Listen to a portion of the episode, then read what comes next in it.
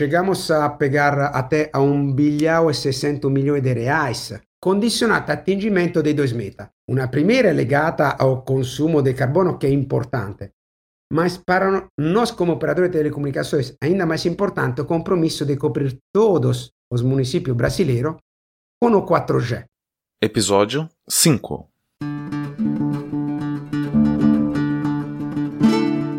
Este é o podcast Nem Negacionismo, Nem Apocalipse. Economia, Meio Ambiente e Negócios. Apresentado por Gessner Oliveira e Arthur Vilela Ferreira.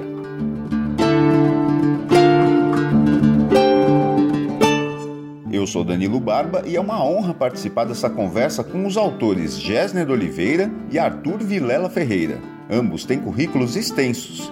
Gessner é PhD em Economia pela Universidade da Califórnia, foi presidente do CAD, o Conselho Administrativo de Defesa Econômica, presidente da Sabesp e é professor da Fundação Getúlio Vargas, a FGV, além de sócio da Go Associados. Arthur é administrador de empresas, sócio fundador da empresa Global Forest Bond e pesquisador da FGV. Gessner, Arthur, obrigado pela presença.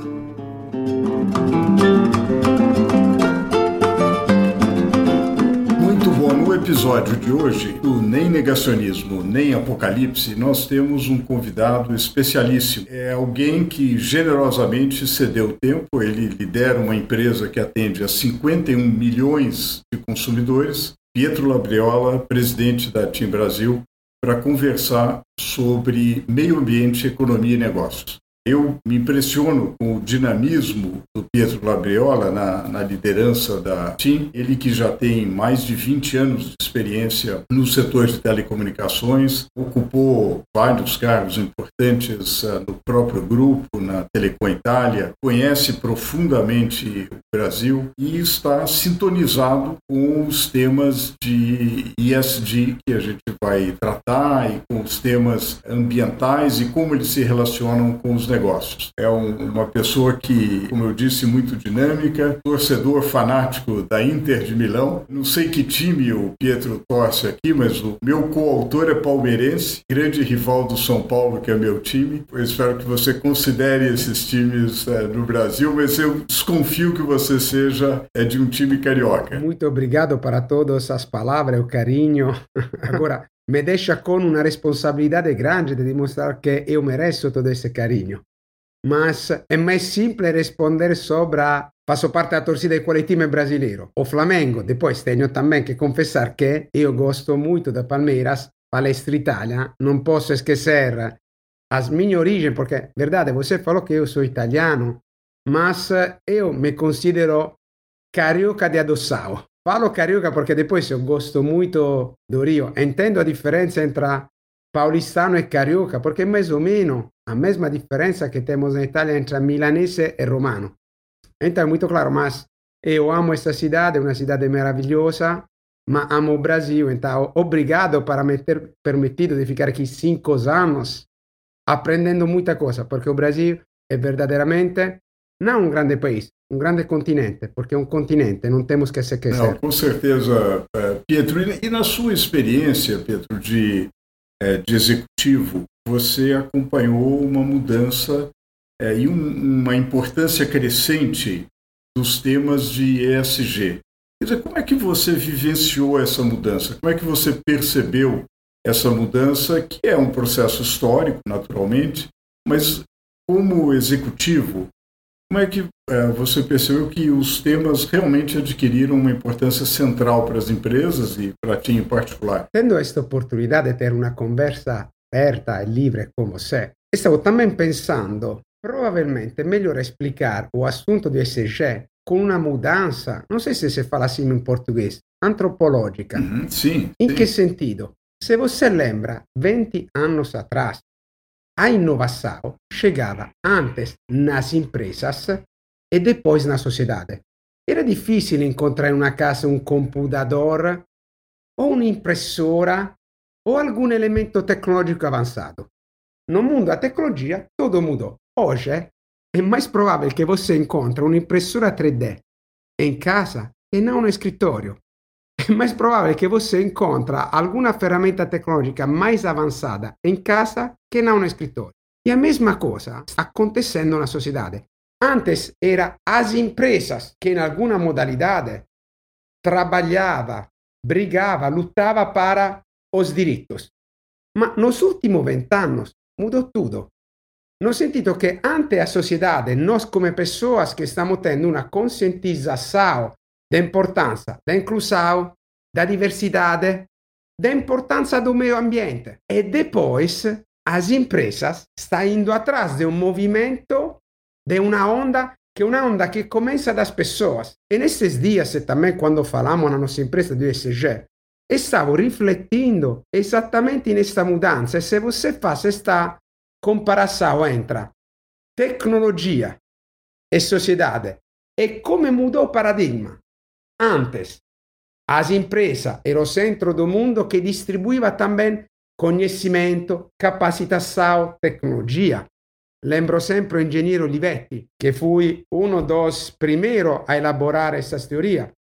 E hoje é o contrário. As, as empresas têm que correr atrás das inovações. Você, como funciona? Talvez tem um aparelho, um telefone, pior do telefone que você mesmo tem para a sua vida privada. Então, o que está acontecendo no ISG é que as empresas estão entendendo mais e mais que essas empresas fazem parte de um ecossistema. Um ecossistema que é a sociedade, é uma sociedade que está evoluindo. E você, como empresa, não pode ficar atrás. Porque as empresas é feita das pessoas. Essas pessoas que trabalham na empresa, quando está fora das empresas, acredita em valores como inclusão e diversidade. Você, quando a mesma pessoa volta na empresa, não pode obrigar ele, elas ou eles a não acreditar nesses valores. Essa é uma reflexão que eu estou fazendo aqui, compartilhando com você, mas é curiosa esta análise. É interessante, Pedro. Eu, eu ouvi outro dia numa discussão sobre diversidade e inclusão as pessoas não deixam seu jeito de ser no armário e entram nas empresas. Até porque seria um empobrecimento das empresas se isso, se isso acontecesse. Né? Muito, muito interessante. Para muitos anos, a inovação, seja a inovação tecnológica, seja a inovação social, talvez chegava das empresas. Talvez das empresas que você tive também o começo de revolução sociais. Agora, nos últimos 20 anos, 30 anos, está mudando tudo. Conseguimos de invertir todo o paradigma. Antes, inovação tecnológica, inovação social chega nas famílias, nas pessoas, e depois as empresas se têm que adequar a esta evolução. Pietro, olhando o relatório de SD da TIM, a empresa afirma: queremos ser referência SG no setor de comunicações no Brasil. O que, isso significa na prática e quais são as diretrizes dessa política que a TIM está adotando? Sem parecer presunçoso, eu posso dizer que nós já somos uma referência no assunto do ISG. Eu tenho que lembrar que no 2020 Confermamos a nossa presença para 13º ano consecutivo no Índice de Sustentabilidade Empresarial. Sendo operadora por mais anos seguidos na lista, integramos também o Standard Poor B3 do Brasil SG, o Índice do Carbono Eficiente ISO2. Mas, independentemente de todas as siglas, está também uma evolução darwiniana, falamos assim. Em que sentido? No passado, nós sempre acreditávamos a importância de ter um papel social como empresa.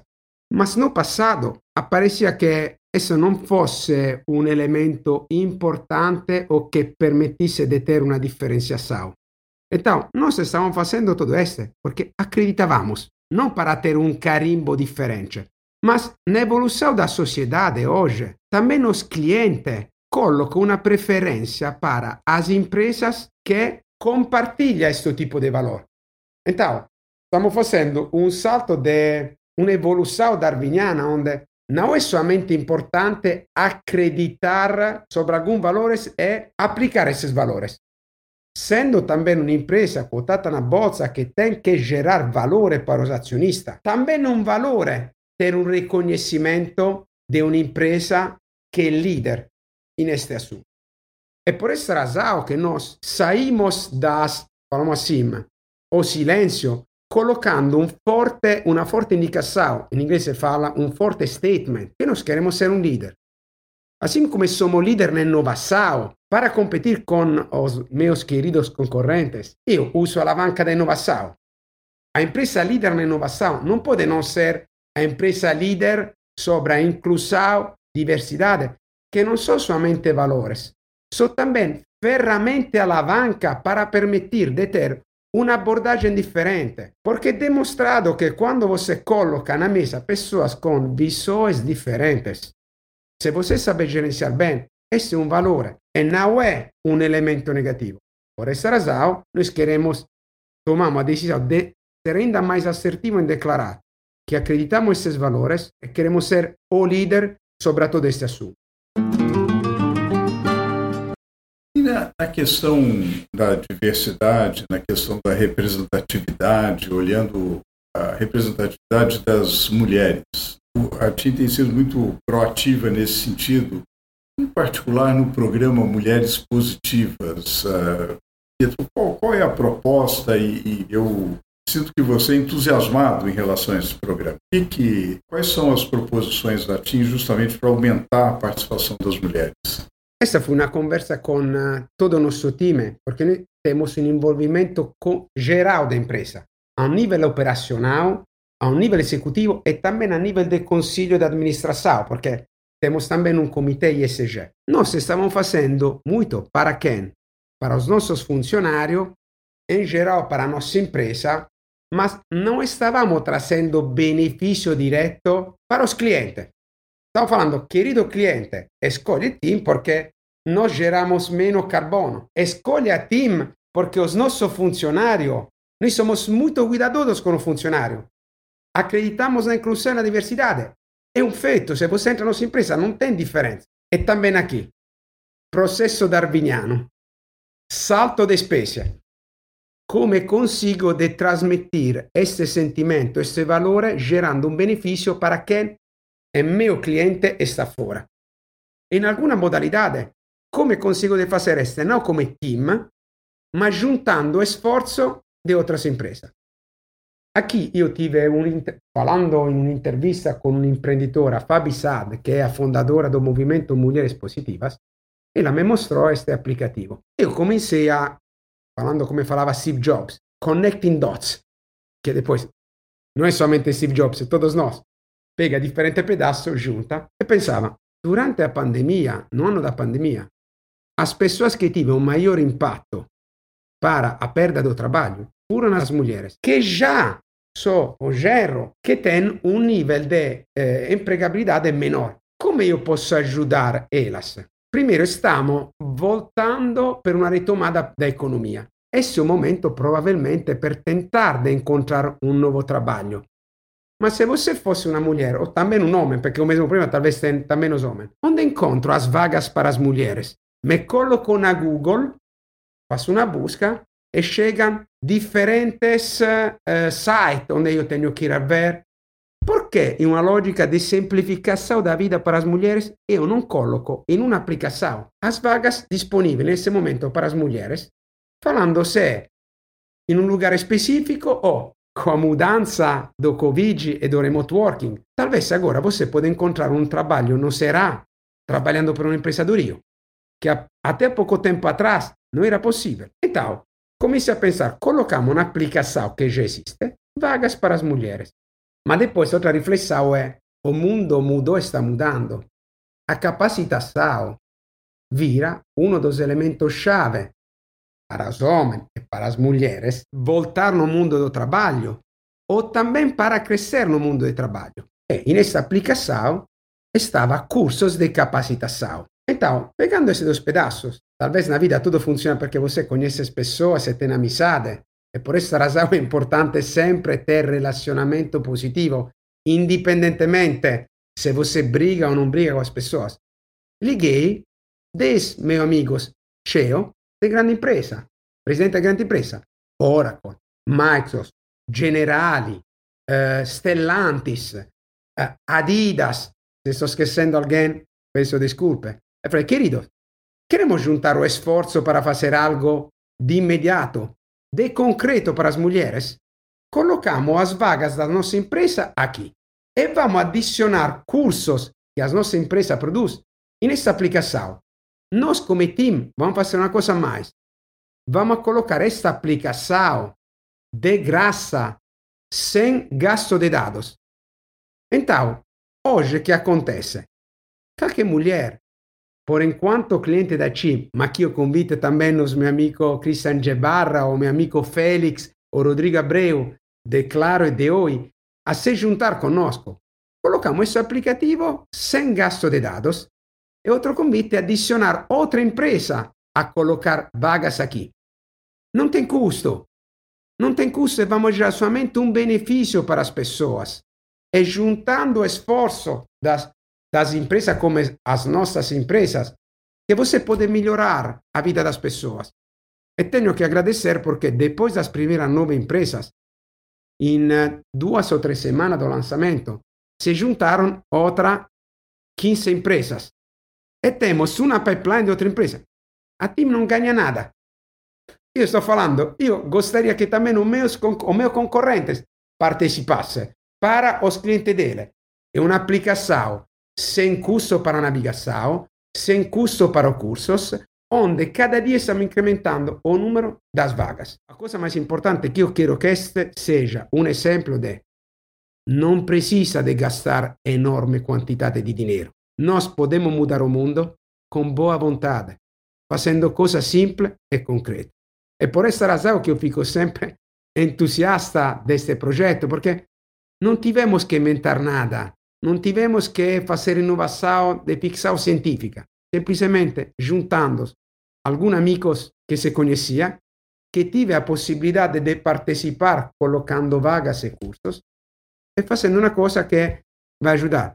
E tenho que agradecer também Isa, a cantora, perché foi nossa ambassadora. Ela è figlia di una professora quando io falei di questo progetto, fico appassionata perché fa, falò, Pietro, io tengo clarezza estrema, che io também come cantora, tengo che contare a me capacità. Então, è una aula de vida para todos nós. Eu também, como presidente, não posso imaginar que eu sei, conheço tudo. Eu me tenho que continuar a capacitar. Mas se falo eu para as pessoas, ninguém vai ouvir. Quando fala Isa, é outra coisa. Eu acho, Pietro, que essa sua fala mostra muito a relação que a telecomunicação tem com o aspecto social, né, com o S do ESG. Você falou muito bem agora da questão da capacitação e principalmente da empregabilidade focada para mulheres, mas a pandemia escancarou a necessidade de conectividade para estudantes. A gente ouviu casos, muitos casos, como a falta de acesso à internet aumentou abismos de qualidade de estudo e acesso à educação. Então, como você vê a importância das telecomunicações, da, da internet, telefone, cada vez mais crescente da demanda da sociedade? Da um ponto de vista de negócio, começamos com o negócio. É muito importante entender que mais e mais as telecomunicações vai virar uma, se fala em, inglês, essential facilities. A pandemia deixou nós todos entender que talvez você pode não beber uma cerveja mais no mês, que não é muita coisa, mas não pode ficar sem serviço de telecomunicações, porque está virando um elemento essencial para a vida profissional e privada. Você precisa, seja para videoligação com a sua mãe, que talvez está longe, mas seja para o trabalho, também para o seu filho. E agora, algo que parecia impossível, teleconsulta. Agora, entre nós, quanto de você, antes do Covid, fez uma teleconsulta? Ninguém. Agora é tudo teleconsulta. Agora, não estou falando que o mundo vai ficar completamente assim. Aprendemos que você tem algo no meio. Então, as telecomunicações vai ser importante. Mas sendo as telecomunicações assim importantes, vira ainda mais importante um papel social. Vou fazer um exemplo. Você hoje tem a possibilidade de ter um curso de graduação online, que é uma comodidade. Mas se você mora em uma cidade sem cobertura, continua a ter um digital divide. Continua a ter una, algo que não te permite de alavancar essa oportunidade. E por esta razão nós conseguimos de pedir uma debêntures, acho, a prima desse género, que nos permite de chegamos a pegar até a 1 bilhão e 600 milhões de reais, condicionata a atingimento dei dois meta. Una primeira é legata ao consumo de carbono, que é importante, mas para nós como operadores de telecomunicações, ainda mais importante o compromisso de cobrir todos os municípios brasileiros com o 4G. Porque com o 4G você permite em todos os lugares de ter telemedicina, de ter um curso de graduação online. Estamos permettendo acesso a algo que antes era impossível também para quem mora em lugar longe. E também a parceria que assinamos agora com o Grupo Cogna, com a plataforma Ampli, que é uma plataforma de curso online, não foi um caso. É, nós estamos tentando, estamos conseguindo por enquanto, de juntar atividade de negócio com atividades sociais. Porque eu, da um lado, sto coprendo todo o Brasil com o 4G e da outro, faço uma parceria para permitir também para as pessoas que estão em lugar que não tem um prédio físico com uma escola, de fazer um curso online para ter a graduação voltando sobre o assunto da capacitação, que é algo de fundamental para todos nós, independentemente das classes sociais ou do trabalho. Eu fiquei feliz, nós ganhamos um prêmio a nível global, não a nível Brasil, a nível global, da GSMA, come operador che pegou o Award in tech, uh, Diversity in Tech, soprattutto attività feita sobre incluso a diversidade. Perché fico orgulhoso? Porque estamos demonstrando que uma empresa como a CIM, que é a empresa com o melhor nível de rentabilidade, acho que somos o segundo operador no mundo, está explicando come tem um percurso para juntar a eficiência econômica que como empresa cotada na bolsa você tem que atingir, mas sem perder o fatto che noi stiamo in un ecosistema e temos que contribuir positivamente para esse ecosistema, seja sobre assunto do ambiente, seja sobre assunto da eh, social e seja sobre assunto da governanza, perché stiamo parlando di ESG. Lembriamo eh, che stiamo parlando di uh, governance, social and environment. A parte governance, talvez sia mais simple. Non sentito che implementar procedimento na empresa ajuda ao máximo respeito da governance. Você tem que colocar a cultura do anti-suborno, todo este aspecto. Mas diversidade, inclusão, então toda essa parte social e ambiental, ou é um valor que você traz com você quando trabalha em uma empresa, ou diversamente é complexo. E Pietro, num, num país como o Brasil, uma grande parcela da população negra que não, não participa do mercado, nas governanças das ações, etc., na mesma escala em que, em que é uma parcela importante da população. O que, que, o que te chama a atenção, uh, e você também, que é um entusiasta uh, de maior participação da população negra e, e, é sensível a esse tema, o que, que te chama a atenção e quais os caminhos que, que a TIM tem seguido a esse respeito? Também sou obrigado para a pergunta, porque diferentemente poderia parecer que nós estamos falando de inclusão e diversidade em uma única direção, que não é assim. Também, sobretudo, esse assunto da população negra, a TIM colocou alguma meta muito focada. Nós temos que chegar a 40% de pessoas negras no quadro de colaboradores até o 2023. Mas, novamente, connecting dots, nós começamos com o processo de captação dos estagiários negros, para depois colocar também processo de capacitação, porque talvez um dos problemas pode ser o nível de capacitação para permitir o acesso em algum cargo ou papel específico. E novamente, parece que seja uma coincidência, mas não é. Trabalhar com Cogna com a plataforma de Ampli para permitir uma capacitação a um custo muito conteúdo em qualquer lugar do Brasil permite todo este percurso de capacitação. Depois, nós como empresa, colocamos esta meta porque esta es una modalidad para obligar en alguna modalidad de empresa a olhar diferentemente. A mesma coisa estamos fazendo também sobre o processo de seleção das mulheres. Então, foco no recrutamento. O nosso programa de estágio garanta 50% das vagas para estudantes negros e negras. E alcançamos, na primeira fase, o 64% do selecionado. E come stavo falando, todo o percurso de capacitação e de educação que permite de chegar a este nível. Mas, novamente, inclusão e diversidade a todos os níveis.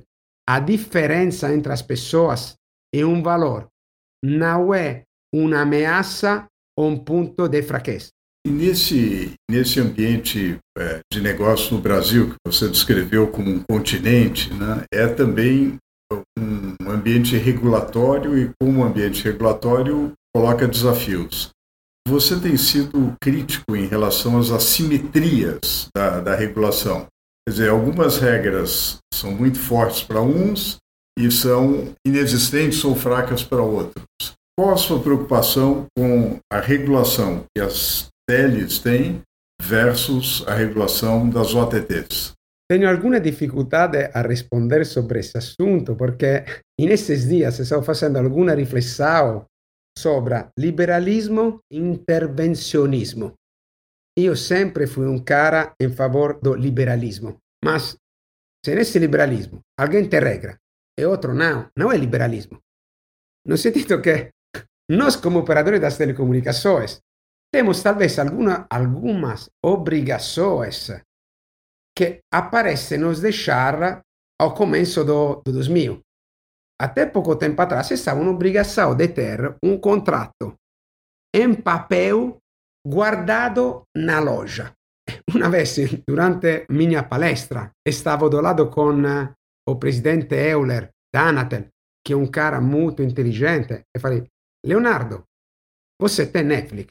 Sì. Mi mostra onde sta o contratto in papel. Onde sta guardato? In quale loja? Ma vou fazer um outro exemplo, porque mudou completamente o mundo.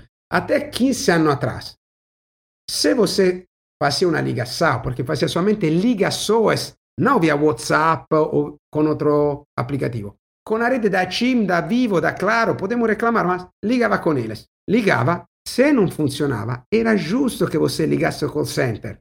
E cada ligação que nós recebemos no call center, temos que responder tem um custo que eu tenho que pagar, porque o cliente está pagando para o serviço. Io tenho sempre que lembrar que quem paga o nosso salário são os clientes. Que acontece hoje? As telecomunicações virou todo dados. Você pega este aparelho, naviga na YouTube, YouTube para de funcionar. Você, quem é que liga? O call center da, das operadoras. Mas não é um problema de conectividade. E o server de YouTube, de WhatsApp, de Facebook não está funcionando. Quem paga? Eu. Mas eu tenho obrigações de garantir um nível de serviço no call center. Ma come consigo de garantir se estamos falando de algo que fora do meu controle? Queremos falar de todo o LGPD. Estamos aplicando todas as mesmas regras do LGPD. Não quero aparecer um cara que, que, que é contra a inovação. Eu amo inovação. A nossa é a empresa mais inovadora. Quero poder inovar como os outros. Diferentemente, se temos que fazer uma corrida e já tenho do lado Bolt, non è che tengo meu irmão che è meno rapido che io, no, tengo Bolt. E depois sto io che tengo che correre contro Bolt, ma non con uh, o tennis para correr. Tengo che correre con as Havaianas. E io vou perder. Depois ninguém pode dizer, mas por que desaparece o setor das telecomunicações? Se você olhar a bolsa, noi somos un settore che gera lucro, caixa. O valor das nossas ações é baixíssimo. Todo mundo está correndo atrás de outra indústria que, por enquanto, muitas vezes não gera lucro, não gera caixa. Então, voltando para a pergunta, com certeza, liberalismo, mas é importante colocar regra clara para todos. E o assunto mais importante, este é um mundo que não é para com setores separados. Hoje, onde termina un'industria e comincia un'altra industria. È complesso entender. Onde termina as indústria, a indústria das telecomunicações e onde começa os OTTs. Quem sabe? WhatsApp, para permitir você fazer ligações, usa o quê? Um número de telefone. Desculpe, eh, quem é que paga per questo número de telefone? Eu pago una taxa che si chiama Fistel para cada cliente, indipendentemente se o cliente usa ou não usa, se o cliente está todo o tempo no Wi-Fi. Nós pagamos a Fistel. Para ter esta, este número na rede, não é de graça. Eu pago licença para os fornecedores. Eu quero competir, quero inovar, mas as regras têm que ser as mesmas para todos nós. É como, como sempre a, a regulação vai atrás da inovação. Né? Eu acho que a, regulação precisa ser adaptada e uniforme para os vários players do, do mercado. Sim, mas Gesen, se, se me permite, approfittando dell'opportunità di ter una conversa assim agradável, falamos também do 5G. É uma tecnologia maravilhosa. Habilita funcionalidades que poderiam nos permitir de fazer coisa inacreditável. Sabe que alguma dessa funcionalidade eu não posso usar porque temos um problema de net neutralidade? Então, mas graças a Deus eu tenho que dizer que estou encontrando na ANATEL, no Ministério das Telecomunicações, pessoas abertas porque têm claramente entendimento que o mundo está mudando e você não pode regular o futuro olhando o passado. Vai ser desafiador a cosa mais complexa? Regular o futuro imaginando come vai ser o futuro. Porque se você tenta de regular o futuro olhando o passado, nunca você vai conseguir. 50 anos atrás era possível, quando eu ia na universidade, agora são 30 anos atrás, era norma olhar o passado para definir o futuro. Hoje, quando você olha o futuro, olha o passado para definir o futuro, não vai dar. É uma, na verdade, uma mudança permanente com um ritmo alucinante, né? Impossível. É, Arthur, nós já nós há 51 milhões de clientes esperando o Pietro. É, você tem mais alguma pergunta ou a gente abusou muito da agenda dele? Só uma última pergunta, Pedro. Você falou um pouco sobre as metas ambientais, né, redução de emissões relacionadas à última debenture, e você também, também traz uma experiência particular que é você conhece o Brasil e a Europa. Que ações a TIM tem tomado na área ambiental e como você vê é, as convergências e divergências da Europa e do Brasil olhando especificamente aí para as normas ambientais? Então, sobretudo que se fala de meio ambiente, não estamos jogando o nosso papel mais comparado com outra indústria, claramente não tendo fábrica, não tendo resíduo de produção, o nosso focus é prevalentemente sobre lixo eletrônico e produção de energia renovável. Aqui temos que ser muito claro.